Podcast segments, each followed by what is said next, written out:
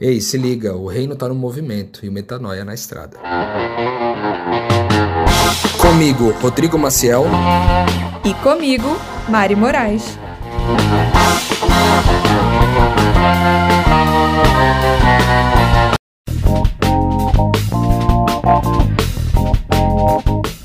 Fala galera, graça e paz, Rodrigo Maciel por aqui. Que dia incrível, a gente está aqui, Mariana e eu, na cidade de Vila Velha. Hoje está um pouquinho de frio, incomum para nós nessa cidade aqui, né, Mariana? A gente está experimentando um pouco desse friozinho e agradecendo a Deus pelo tempo refrescante também. Afinal de contas, dias nublados e dias ensolarados, os dois são bênçãos, depende da forma como você enxerga. Hoje é um dia muito especial para nós, porque a gente vai receber uma convidada aqui, muito gente boa, especializada na missão de Deus, oito anos já vivendo a missão de carreira ou missionário de carreira, tendo muito para contribuir para a gente. E para você que quer ser missionário, quer aprender é, esse caminho, a Liz Herman é a pessoa que a gente recebe hoje como uma filha de Deus amada, um pequeno Cristo, na Alemanha nesse momento.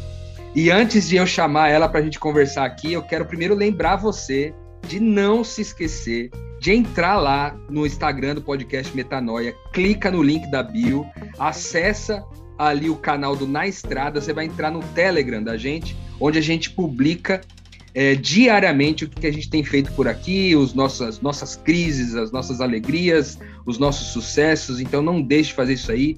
Também, se você quiser mandar alguma sugestão para a gente conversar aqui no programa, podcastmetanoia.gmail.com.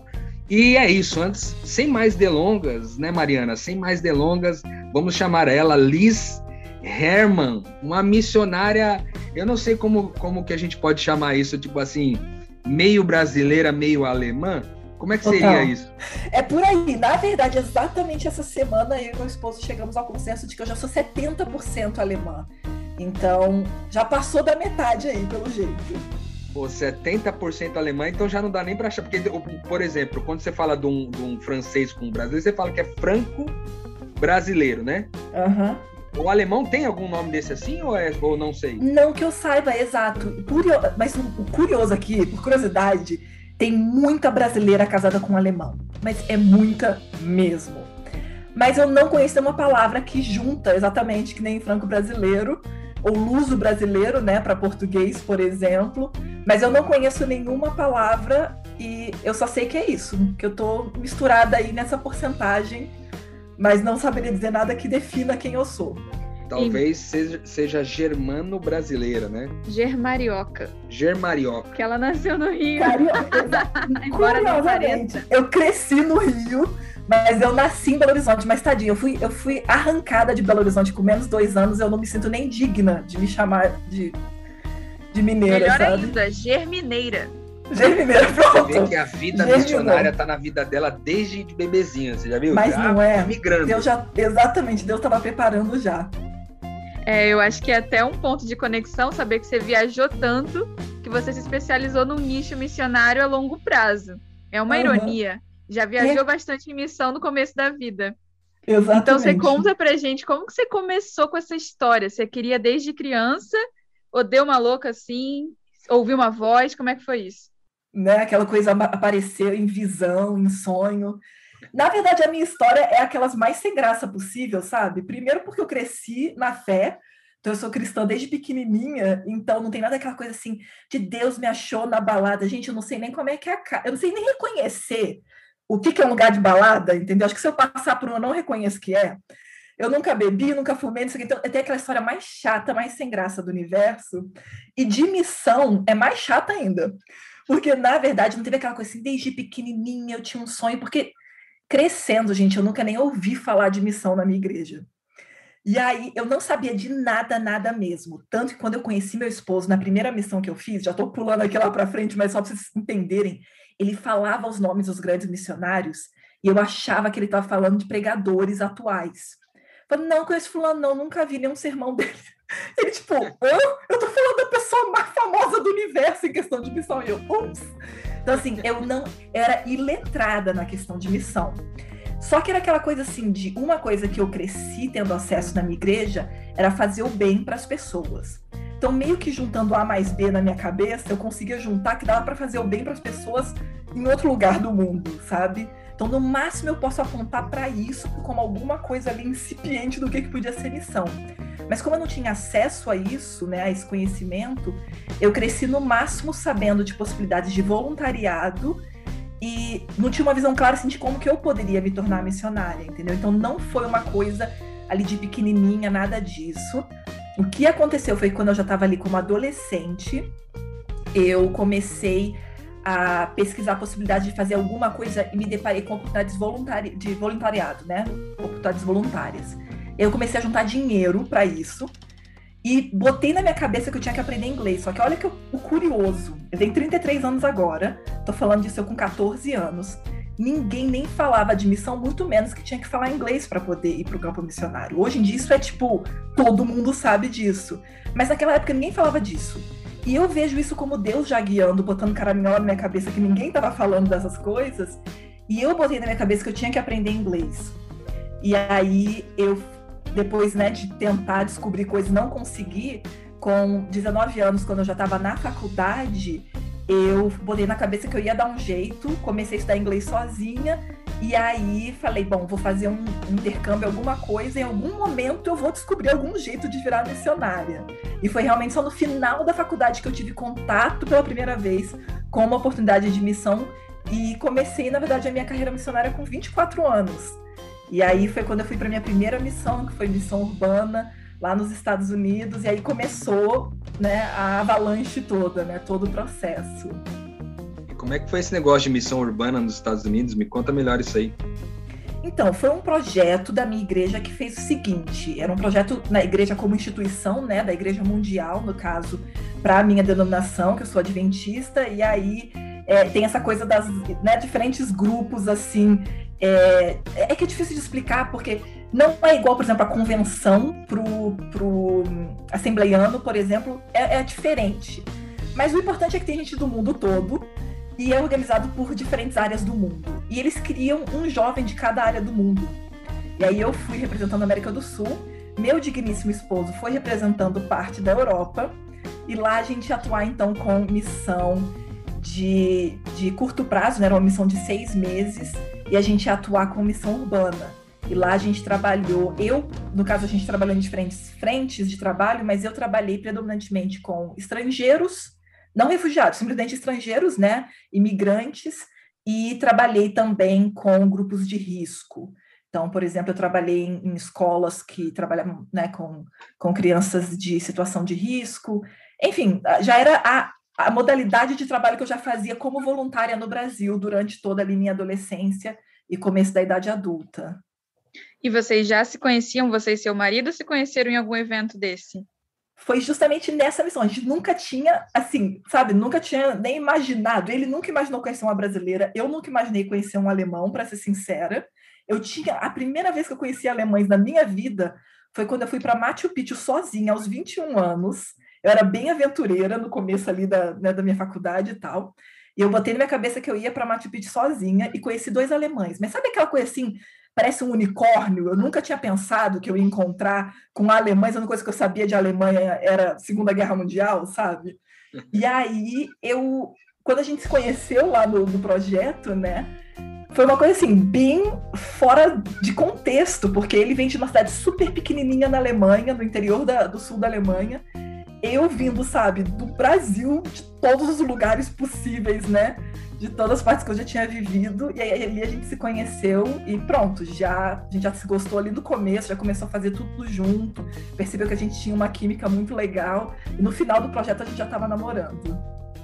Caramba, que legal. que fofo. E aí, quando acabou o projeto, vocês voltaram cada um para o seu país? Como que foi isso? Isso, exato. Aí a gente foi cada um para o seu país a gente já começou namorando à distância, né? A gente namorou literalmente por uma semana, junto ali no mesmo local. E aí depois ele voltou para a Alemanha e eu fui para América do Sul porque eu ia então implementar um projeto de missão urbana no Uruguai no, no, no dia, ó, no ano seguinte. E aí foi então primeiro esse período né, de um ano que a gente namorou à distância, depois ele foi para o Brasil, meu esposo fala português fluente hoje em dia. A gente que trabalhou. Prova por... de amor, hein, meu Não Deus. É, menina. Até hoje eu fico boquiaberta com o que ele fez. E a gente foi realmente assim, a gente foi para um lugar bem simples, entendeu? Para estruturar um, um instituto de missão a convite justamente de uma organização da igreja. E, e, ele foi para lá, aprendeu português, sabe, na raça mesmo, com todo mundo zoando ele do 7 a 1, porque a gente foi para lá, olha aqui, a gente foi para lá, acho que era agosto de 2014, em julho de 2014 foi o 7 a 1, sabe? Nossa, e aí, uma respeito, hein? Pe... Exato, o povo pegando no pé dele e tudo mais. Foi toda uma experiência muito curiosa para o meu esposo.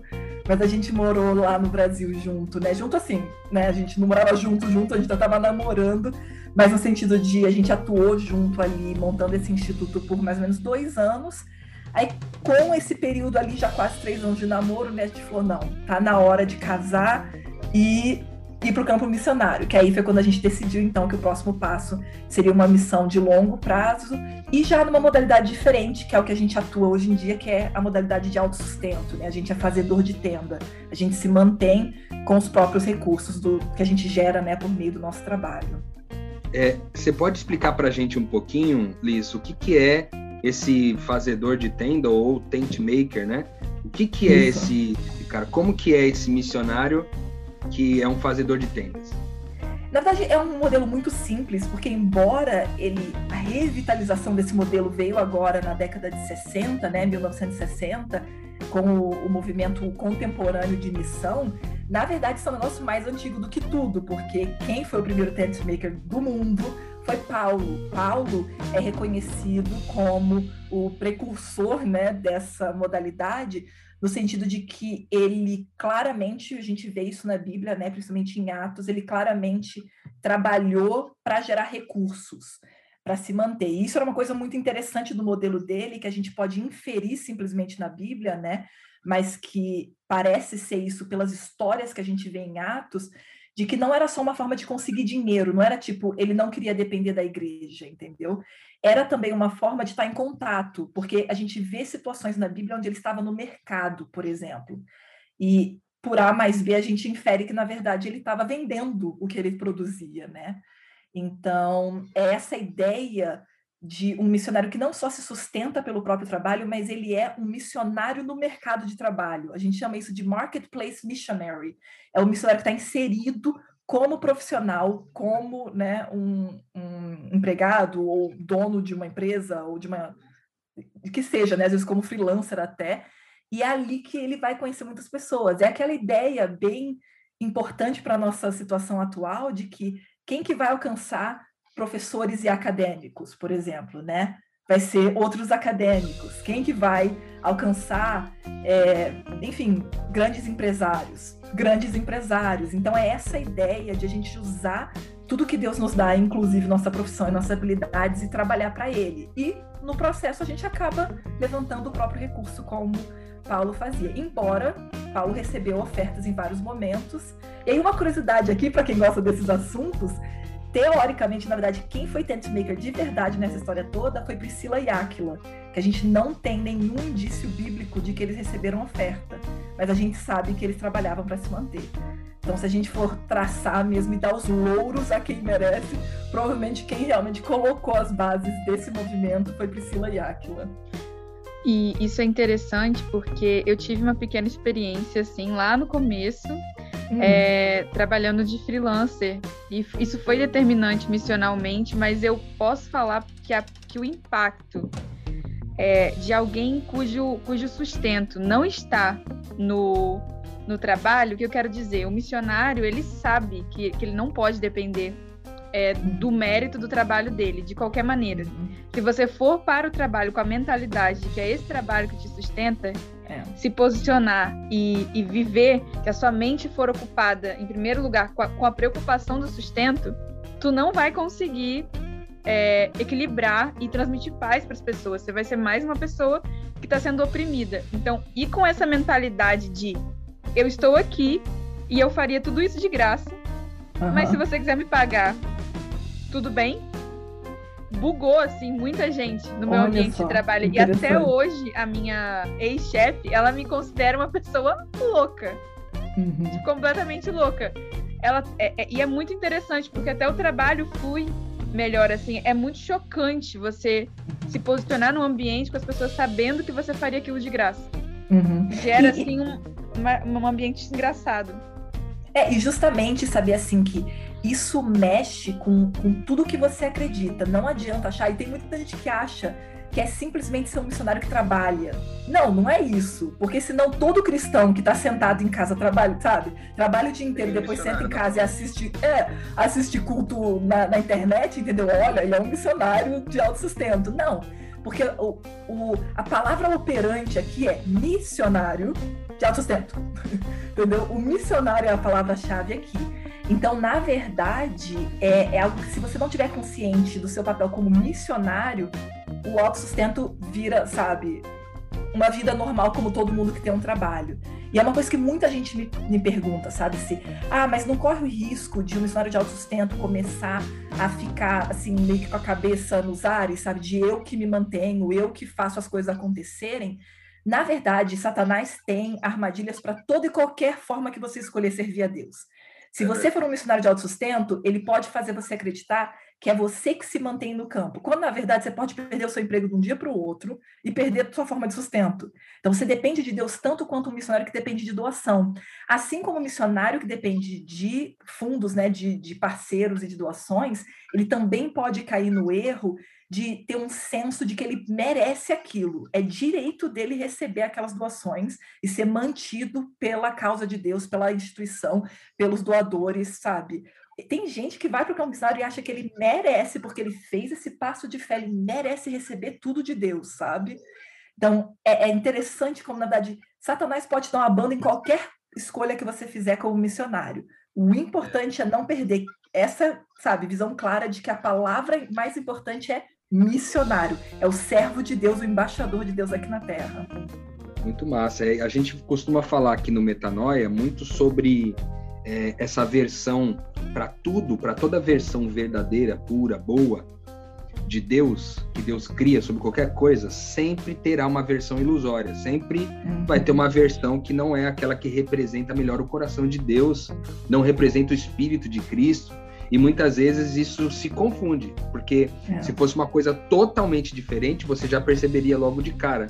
Mas o duro é quando elas são sutis, né? Exatamente. Aquilo que é falso é uma coisa que parece verdadeiro, uhum. mas você, numa análise mais minuciosa, consegue descobrir que é falso. Não existe uma nota, por exemplo, no Brasil, uma nota de dinheiro de três reais. Você uhum. vendo uma nota de três reais, você já diria, cara, tem coisa errada aqui. Porque é, não existe nota de 3 reais. Agora, uma nota de 10 reais muito parecida com a outra, às vezes você vai precisar jogar na luz, às vezes você vai perce precisar perceber algum detalhe que é específico para você verificar a falsidade de uma determinada nota e às vezes é. passa batido, muito passa é. batido. Então, é, também, por que, que nós estamos falando isso, né? Porque da mesma forma que tem a versão verdadeira e ilusória para todas as coisas, também tem a versão é, verdadeira e ilusória para os tipos de vida missionária aí, né, Liz? Exatamente, exato. É, e, e, como você falou, olha como é que a sua explicação, a sua analogia faz toda, todo sentido né, na questão da missão a gente tem que ser minucioso e a fundo, a gente sabe, não adianta simplesmente pegar uma ideia missionária e agitar, sabe, no ar e falar isso aqui é dinheiro, sabe? Você vai ter que olhar contra a luz, que é a palavra de Deus, né? Você vai ter que analisar realmente se aquilo faz sentido e não simplesmente ir no calor da emoção. Você tem que ter preparo, você tem que ir a fundo naquele assunto, né? E não ir na só na, enfim, nas ideias, né, assim de de supetão que a gente acaba tendo muitas Sim. vezes em muita coisa da vida, né? Sim, eu pessoalmente reconheço o missionário com aquilo que ocupa a mente dele na maior parte do tempo. Uhum. Você, para você entregar liberdade a um cativo, você precisa estar tá livre. Então, quem está ocupado com estratégias o tempo inteiro é. para semear paz, os pensamentos são ocupados por isso. Você está fazendo qualquer coisa, você está pensando nisso. Como você pode estar tá com um título né, de missionário e estar tá pensando em mil coisas, pensando em namorado, pensando em dinheiro, pensando Exato. em futuro, passado. E, e, da mesma forma que se você. Isso fatalmente a gente precisa ser realista.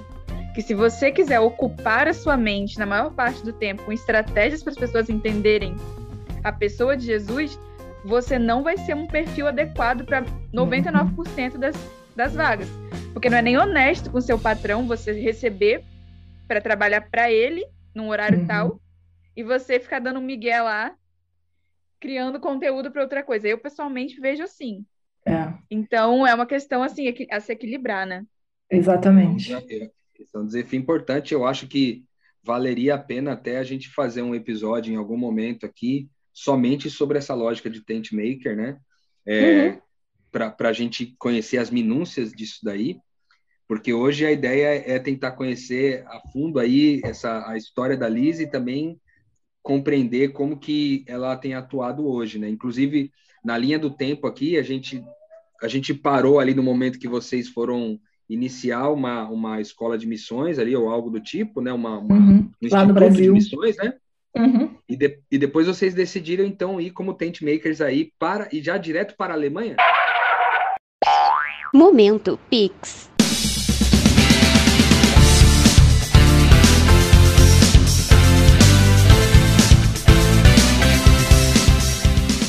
Oi, meu nome é Brenda, estou em Maringá, no Paraná, no momento. E o Metanoia me lembra toda semana que nós podemos ser pequenos cristos onde nós estivermos.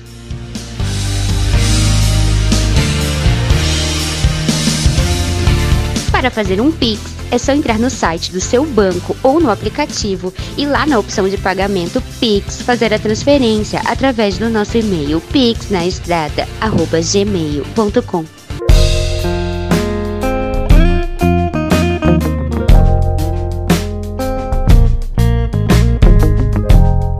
Sim, exato. Porque esse que foi o, ponto assim que foi bem interessante. Eu sempre tive um coração muito grande por países mais pobres, porque eu trabalho com desenvolvimento social e eu tinha uma fissura de que um dia eu ia parar num país islâmico. Não sei porquê. Eu tô na, sabe, aquelas coisas que, que bota na cabeça e, e, fica. Meu esposo, na época, né, meu namorado, ele falava claramente, ele falava, não, mas eu, eu quero muito trabalhar pelo meu povo, eu quero trabalhar para que o povo alemão tenha acesso ao evangelho de uma forma concreta, porque o fato de aqui ter sido o berço, né, de muita coisa, principalmente né, da reforma protestante, mas foi também o berço do missionário, do, do, do, movimento missionário moderno, né, os morávios, por exemplo, vêm dessa região aqui, na época não era a Alemanha, mas era esse grande império aqui, né, que incluía o espaço da Alemanha, não quer dizer que hoje em dia as pessoas conhecem a mensagem, elas têm acesso à Bíblia, está lá empoeirada, né, na estante, mas elas não têm acesso a realmente uma representação do que, que é uma vida com Cristo.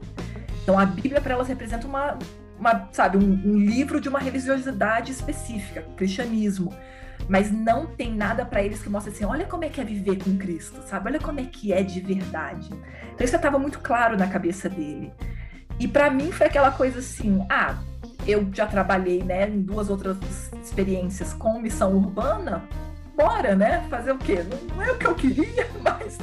E não foi aquela coisa assim, ah, tô triste que a gente vai. Não, de forma alguma, mas assim, não era o, o que eu me sentia chamada a fazer. Mas uma coisa que foi muito curiosa é que vindo para cá em 2016, e para quem é antenado com né, os eventos históricos recentes, ali foi exatamente o. Foi, foi um ano, nem um ano, seis meses depois do pico da crise dos refugiados. Então, ali em 2015, estava muito forte, você deve lembrar imagens né, de, de crianças que estavam ali, o, o, corpinho né, morto ali na praia, por exemplo, e tudo mais. Tudo isso é daquela época ali de 2015. E aí, é, para quem também lembra das imagens, vai lembrar que a maioria das pessoas queriam vir para a Alemanha. Elas chegavam ali pela Itália, pela Grécia, mas eles queriam vir parar na Alemanha. E, e, realmente foi um dos países que mais recebeu refugiados. Então, quando a gente chegou aqui na Alemanha em 2016, em abril de 2016, ainda estava muito recente tudo isso, entendeu? E aí, nessa tentativa de me envolver agora com o trabalho, uma coisa que eu já sabia né, dos meus estudos, das minhas, das minhas leituras, enfim, é que eu não deveria cair no erro de direto pegar cargo de igreja, mas que eu deveria buscar formas de me conectar com a comunidade. E aí uma das melhores foi justamente trabalhar com refugiados, na própria cidade onde a gente morava na época, a gente está em outra cidade agora, mas foi justamente trabalhar com esses grupos de refugiados, o que foi super engraçado, porque eu estava aprendendo alemão e uma das minhas atividades era dar aula de alemão. Mas foi o máximo do fim das contas, porque para esses refugiados era o que, que essa brasileira está fazendo aqui? Entendeu? Se ela podia estar tá ganhando dinheiro. Ela tem, ela tem direito para trabalhar. Eles não podem trabalhar até eles terem o status né, reconhecido de, de refugiado. E para eles era tipo, vai ganhar dinheiro, minha filha, você pode. E eu estava lá toda semana ensinando para eles computação e, e alemão. E para eles era assim, sabe, muito interessante ver uma mulher, entendeu? Eu trabalhava com homens, eu, eu dava aula para homens refugiados. É, então, eu sendo uma mulher cristã, que podia estar tá fazendo dinheiro e outras coisas, entendeu? E acima de tudo, que se eu aprendi a língua, eles também podiam aprender. Então, no fim, foi, foi Deus orquestrando tudo para fazer sentido nessa conjuntura, né?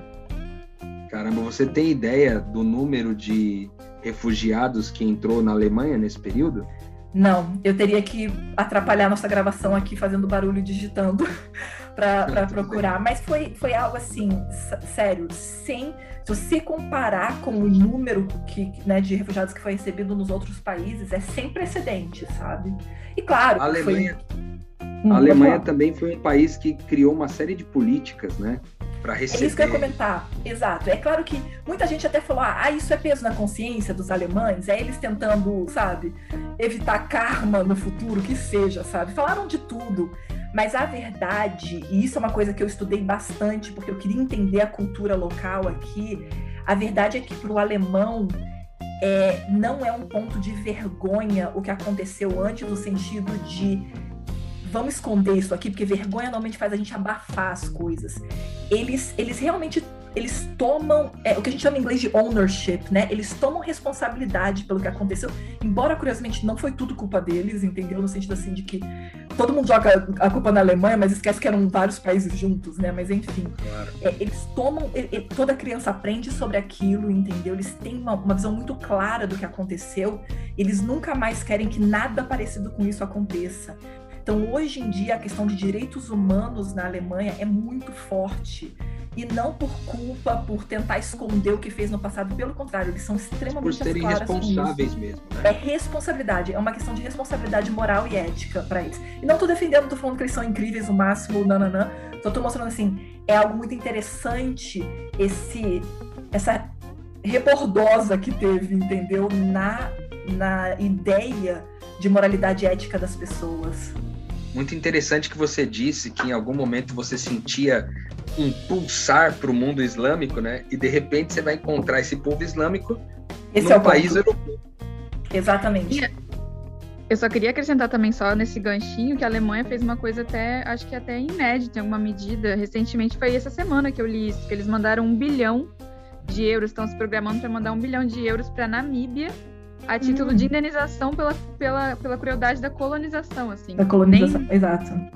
Eu não tinha visto isso, mas esse é o, o, o ponto. O, o alemão é muito consciente do que aconteceu e você vê que outros países, né, que, que, foram, que foram os colonizadores, né, tentaram fazer qualquer coisa na, na vertente de remediação. Nenhum, né? É então, é, é algo assim que é muito forte aqui essa questão do, dos direitos e de justamente de fazer as coisas corretas, entendeu? A despeito do que já foi feito errado no passado. E eu acho isso muito louvável. Acho que isso é uma coisa que me ensina uma ética cristã, entendeu? Que às vezes num, num país cristão a gente não tem essa ética de independente do que você fez de errado no passado, sempre há graça, né? Eu acho que isso é, essa é a definição de graça sempre há graça, sempre há a possibilidade de, de um do novo ser diferente. Uma redenção, né?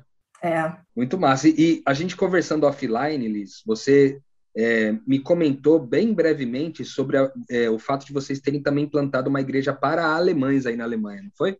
Uhum. Você pode explicar um pouquinho de como foi essa experiência aí? Posso, com certeza. Assim, quando a gente veio para cá, a gente pode conversar no outro episódio, como você falou, sobre tent makers. Justamente, normalmente, o missionário de autossustento, ele trabalha na modalidade que a gente chama de autoenvio. porque você não vai preencher vaga, né? Não tem vaga para tent maker. A vaga é uma vaga de emprego no máximo, mas ela não é vinculada a nada de organização missionária e tal. Então, por que, que eu estou citando isso? Quando você vem para um, um, outro país, né? Você normalmente vai ter que ter já experiência missionária, porque você vai ter que já saber o que fazer. Você não pode ficar esperando ordem de ninguém. E você que vai agora desenhar qual vai ser o seu, a sua metodologia, a sua frente de trabalho e tudo mais. Então, para a gente aqui, era muito claro que a gente queria trabalhar com alemães, afinal de contas, era isso que o meu esposo queria fazer, né? Eu que já fui botando as minhas coisas, sabe? Ah, mas peraí, por que a gente não pode também trabalhar com refugiados, por exemplo? E acabou que, na verdade, o trabalho com refugiados fui eu, porque era durante o dia e meu esposo estava trabalhando, né, nos horários que eu fazia essas atividades. E eu tinha essa flexibilidade porque eu trabalhava como freelance na época. E aí eu comecei então a trabalhar né, durante a semana, em alguns momentos com os refugiados, mas a gente trabalhou também junto com uma igreja local aqui no plantio de uma igreja. Em países onde a igreja já existe, onde a igreja cristã já está presente, você raramente vai plantar a igreja sozinho. Porque, ou não deveria, para ser bem sincera, né? Se você for estudar missiologia, você vai falar: não, não, vê, não faz isso, menino. Na verdade, você tem que trabalhar junto. E o que a gente fez foi justamente se unir a uma igreja local e a duras penas mostrar para ela que era possível a multiplicação, porque se até no Brasil é difícil convencer, né? Igrejas, elas sempre acham que elas estão se dividindo e a gente, não, a gente está multiplicando, coleguinha, ninguém, sabe, ninguém está sempre perdendo aqui. E demorou muito, não vou mentir, mas a gente teve o privilégio de fazer parte desse esforço coletivo. Eu, eu nunca gosto de, sabe, ah, foi a gente que plantou a igreja, porque não foi. É, você sempre tem que plantar com outras pessoas, né? Então a gente se juntou com os membros da igreja para plantar uma igreja numa cidade ao lado, entendeu? Mas agora a gente não está mais naquela região, a gente já está morando em outra cidade. Então, graças a Deus, os líderes locais já levam adiante o trabalho do, da igreja que foi plantada. E eu imagino que, como seu esposo é alemão, né? É outra, outra vivência missionária. Seria Total. totalmente diferente. Se a gente, eu, como brasileira, esse trabalho é quase inviável. E como é. que fica na linguagem, na cultura alemã, o evangelho? Quais os contornos, assim, particulares? Como que o povo alemão está recebendo pergunta. isso? Muito legal, ótima pergunta. Porque, justamente, eu concordo plenamente contigo de que se fosse um casal brasileiro atuando aqui, seria um ministério completamente diferente. Não é mais nem menos eficaz, mas é diferente, toma formas diferentes. Por que que aconteceu? Quando eu brinco que eu sou 700, 700 ó, gente, o Lucas vai ficar super orgulhoso quando eu falar 700%. Já ficou sete vezes já mais virou, que ele, 7 a 1. Né, exato. A, a gente estava brincando outro dia, eu e meu esposo, que a gente chegou ao consenso de que eu já tô 70% alemã. Mas por que, eu tô 70% alemã? Porque eu sou casada com um alemão, então eu sei cozinhar comida local, eu falo o idioma, eu adotei muito o estilo de vida daqui, entendeu? Muito mesmo. Por outro lado, eu tenho vários amigos que são casais brasileiros trabalhando aqui, que não são missionários, que simplesmente vieram, né, porque foram transferidos, algo assim. E eles vivem num. É, é, é um pequeno Brasil dentro da casa deles, entendeu? Só que aqui é um, uma pequena Alemanha com um pouco de filipino, um pouco de mexicano, por causa da alimentação, que a gente ama comida lá asiática, né? Que a gente morou nas Filipinas. E, e a gente ama comida mexicana. E brasileiro mesmo, a gente tem pouquíssimas coisas na nossa casa, na nossa, sabe, forma de agir que são. E por que, que eu estou comentando isso? Porque isso muda drasticamente a forma como você ministra as outras pessoas. Então, normalmente eu ministro mais num, num, numa uma forma alemã, entendeu? Que é essa coisa, por exemplo, muito mais pessoal.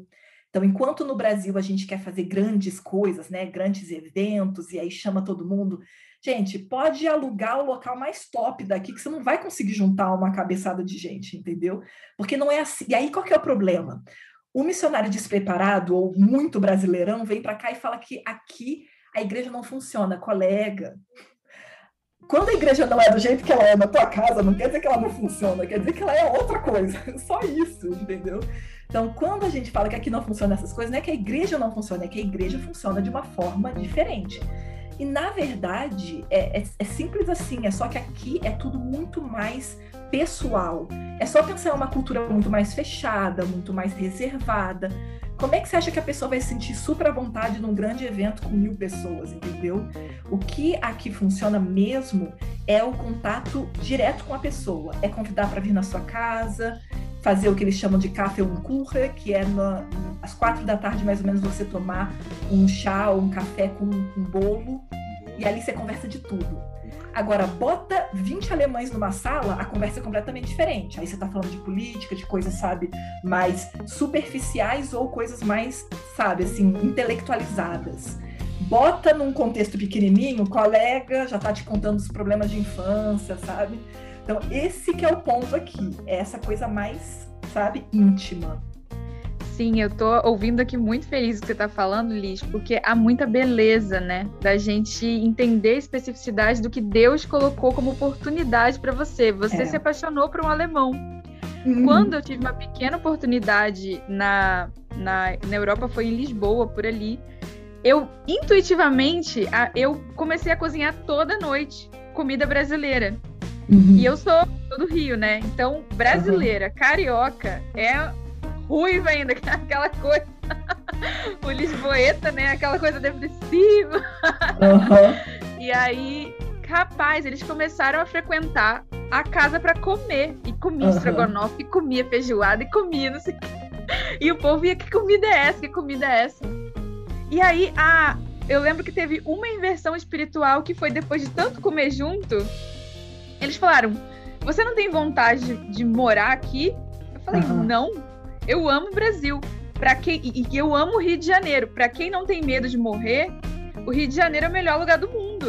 Isso. Quando eu falei, eu não tenho medo de morrer, ele, você não tem medo de morrer? Eu, não, não tenho medo de morrer. Nenhum medo.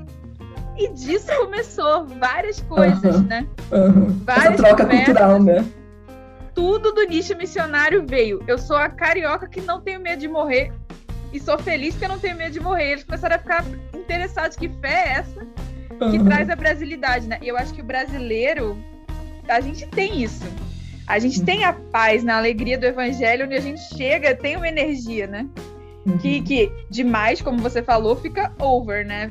É. Não, não desequilibra um pouco. Mas assim, uma brasileirinha só cozinhando acabou dando liga. E foi tudo muito no, no individual, como você falou, e foi tudo intuitivo. Se eu tivesse te conhecido, você teria me orientado aí pelo caminho que o próprio Espírito Santo direcionou, assim, isso funciona muito bem uhum. lá. É, não, exato, é, é, ter essa sabedoria de entender a situação, ouvir o Espírito Santo, né, e, e realmente estar tá disposto a ser guiado. O que eu sempre, como eu trabalho com preparo de missionários, o que eu sempre mostro é que justamente se a gente se prepara um pouco mais, a gente consegue ser mais eficaz ainda. Mas a, gente não pode negar, entendeu? Que se o Espírito Santo quiser, ele vai fazer. É que a gente vê casos e casos. Deus usou claramente o preparo de Paulo, o preparo prévio que ele teve. Poxa, Paulo foi um missionário incrível, porque ele, ele não aprendeu tudo ali na hora, ele, muita coisa ele já carregou, né, de toda a formação, de tudo que ele fez antes. Então, é, é sempre essa coisa, esse equilíbrio, sabe, que é tão bonito na Bíblia, o tempo todo chamando a gente para um equilíbrio. Não precisa ser uma coisa, sabe, de, de da pá virada que faz a primeira coisa que dá na cabeça.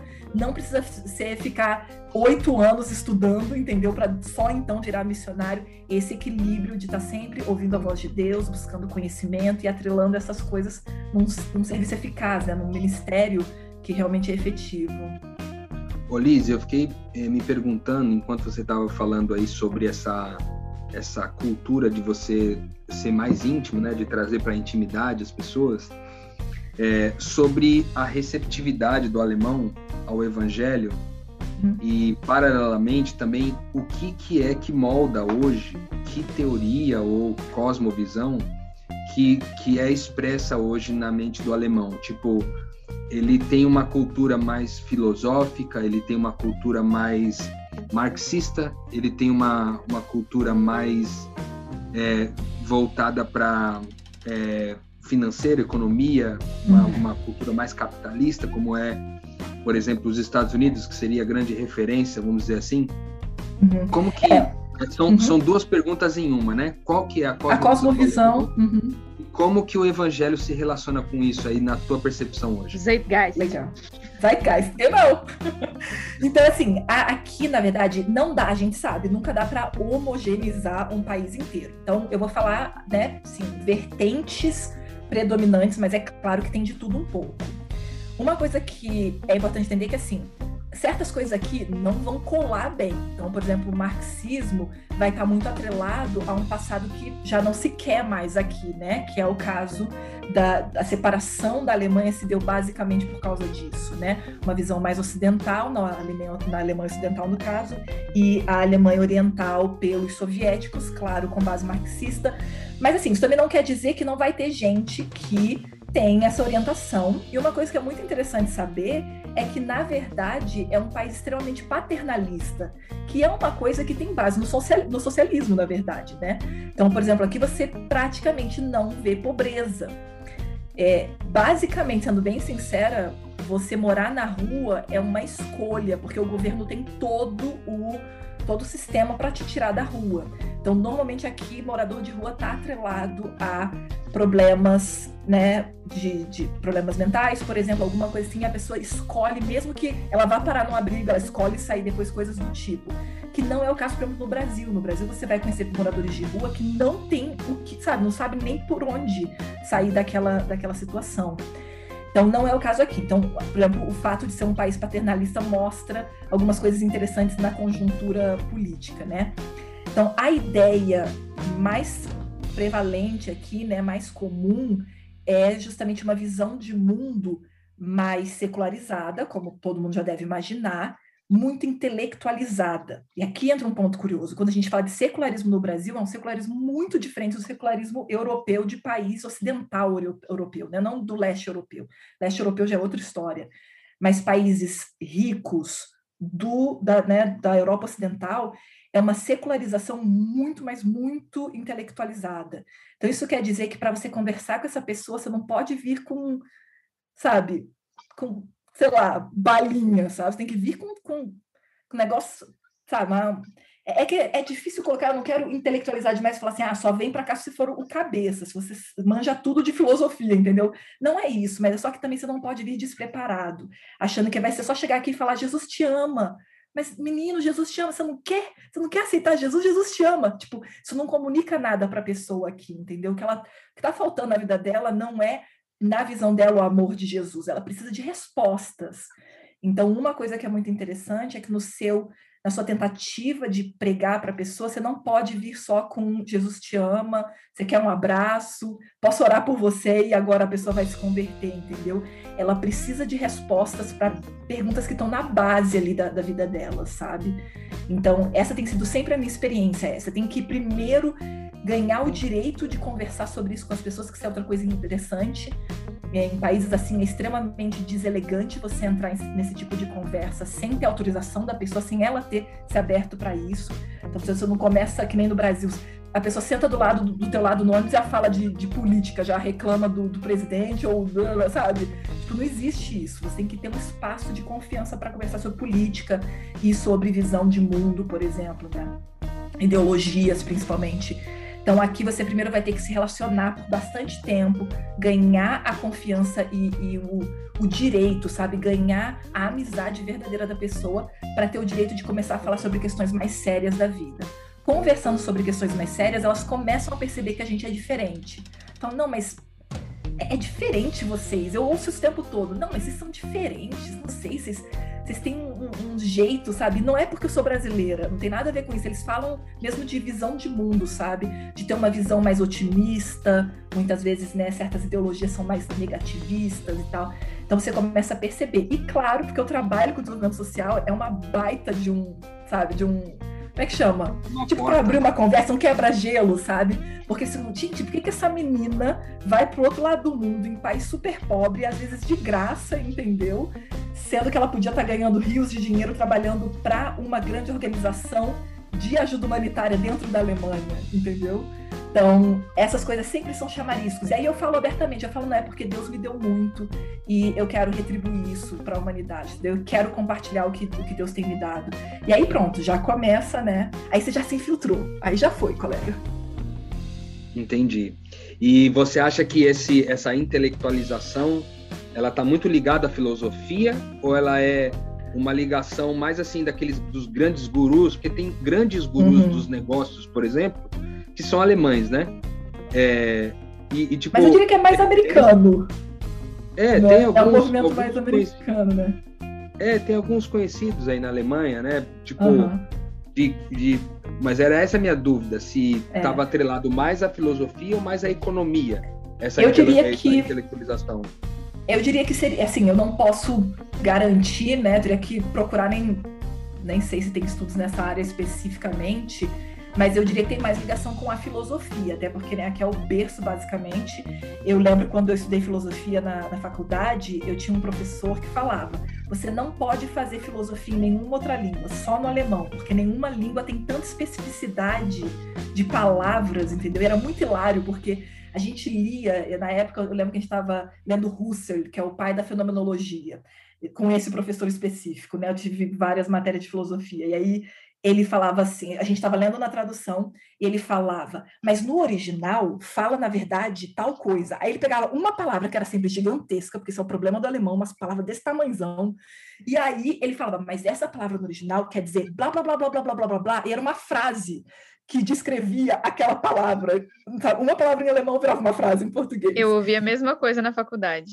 Exatamente. E, e, é real mesmo, isso é super real do alemão, mas é, é, uma coisa muito simples, é porque você literalmente pega uma frase, todas as características de um objeto vão no, na mesma palavra, entendeu? E é só isso que, que é o ponto do, do alemão. E aí eu lembro dele falando isso claramente, isso é muito forte aqui, entendeu? Essa, essa visão filosófica do mundo. Então, por exemplo, ah, você vai falar de, sei lá, um paradigma, alguma coisa, ah, alguma coisa kantiana, alguma coisa hegeliana, entendeu? Isso isso tá no é, é quase que no, no, pensamento coletivo isso já está isso tá imerso, entendeu? Isso não é uma coisa que, que eles aprendem na escola, isso está realmente no, no, imaginário coletivo, digamos assim. É como uhum. querer entender bossa nova em alemão, não dá? É, exato, exatamente. Por exemplo, quer ver uma coisa? É, o, o imperativo categórico, se não me engano, é assim que fala em português, de Kant, isso faz parte da cultura aqui. Enquanto no Brasil eu só estudei isso, nunca caberia aquilo no Brasil, entendeu? Mas aqui faz parte da cultura. Então, é, é essa coisa que é muito interessante. Eu sei que tá ficando muito longo, mas vocês querem um exemplo disso? Porque eu posso calar a boca, gente, porque eu falo com português. Não, eu queria parte 2, porque eu tenho tantas perguntas. Uhum. Não, é porque, exato, tem muita coisa fascinante, assim, de como a cultura funciona, que você vê que, assim, os princípios que pra gente é só princípios da filosofia fazem parte do dia a dia da vida mesmo. É, é fascinante, gente. Para quem gosta de filosofia, morar aqui é, é, é um paraíso. É melhor do que estar numa fábrica de chocolate. Ah, eu sei, era meu plano. Se eu não fosse missionária, era exatamente o que Deus frustrou, assim, exatamente. E só é. queria adicionar rapidinho porque não é que o povo, eu acho que só seja, apaixon... seja apaixonado por filosofia. É que a filosofia alemã é o berço, moldou o pensamento, moldou o pensamento moldou, ocidental é. e moldou o mundo, portanto, né, em, é. em seu grande, sua grande maioria. A partir, a partir do pensamento alemão, se você parar para pensar. É uma questão um pouco complicada a gente entender, isso é uma coisa que a gente sempre conversa muito, eu e meu esposo, a gente tem umas conversas super profundas, a gente é muito nerd, e a gente fala às vezes sobre essa questão assim, é, é difícil você colocar o, o, começo disso, né? Ou seja, é sempre o, a questão do ovo da galinha. Se foi uma cultura que já tinha essa predisposição, essa ética e essa moralidade e leva a esses pensadores, então, né, entendendo o mundo dessa forma, ou se foi ao contrário. É muito difícil. Vai ter sempre alguém que vai defender um lado ou outro, mas é difícil, na verdade, colocar o dedo ali na ferida e falar: é, é isso aqui que começou tudo. Mas uma coisa que eu posso atestar é que o que a gente aprende como princípio filosófico você vê na vida no dia a dia aqui. Isso é muito curioso, é muito interessante.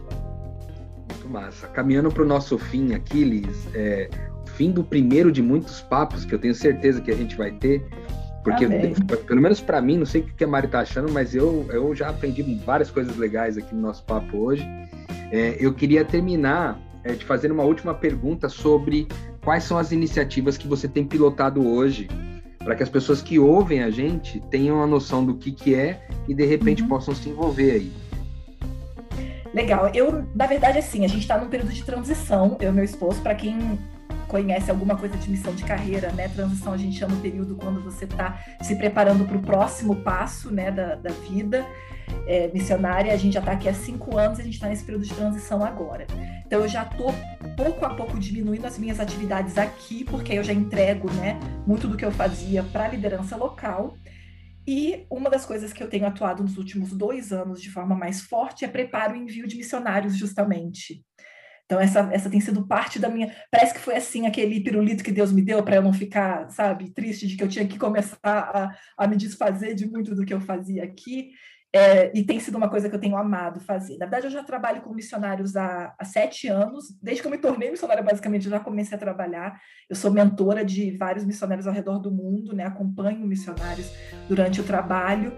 E hum, hoje em dia, essa parte de envio, né, recrutamento, preparo e envio de missionários é uma das partes principais aí da minha vida claro, junto com o acompanhamento, como eu citei, né, do, dos missionários de carreira.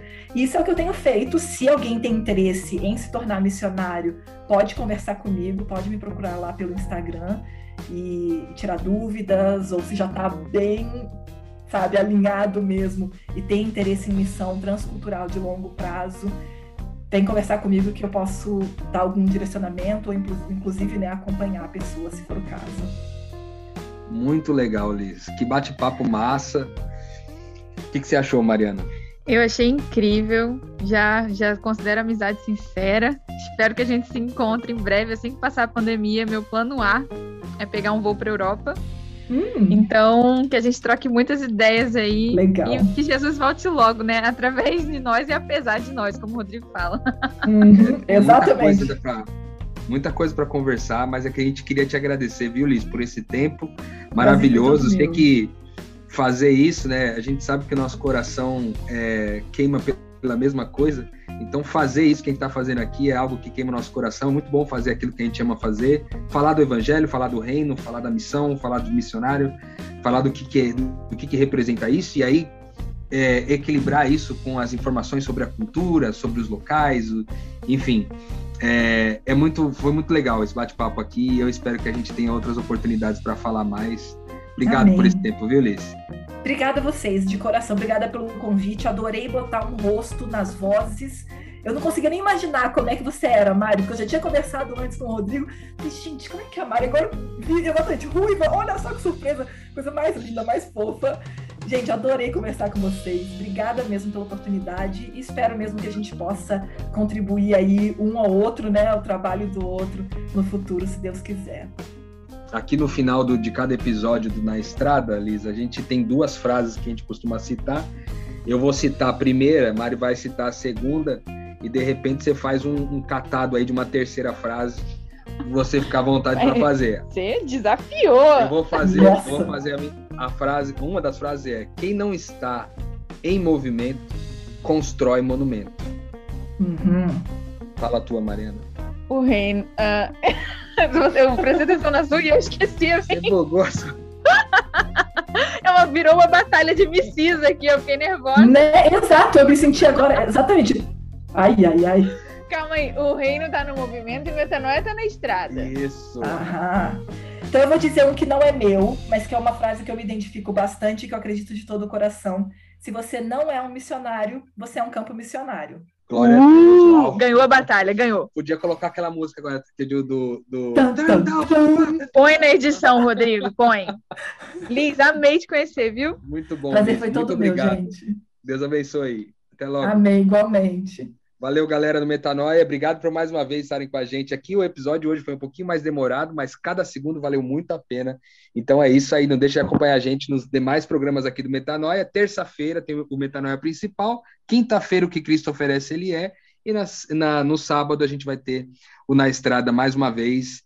Esperem aí que novidade está chegando. É isso aí. Um abraço para todos. O reino de Deus está no, meu Deus, Rodrigo. O reino de Deus está no movimento. E o Metanoia está na estrada com a Liz.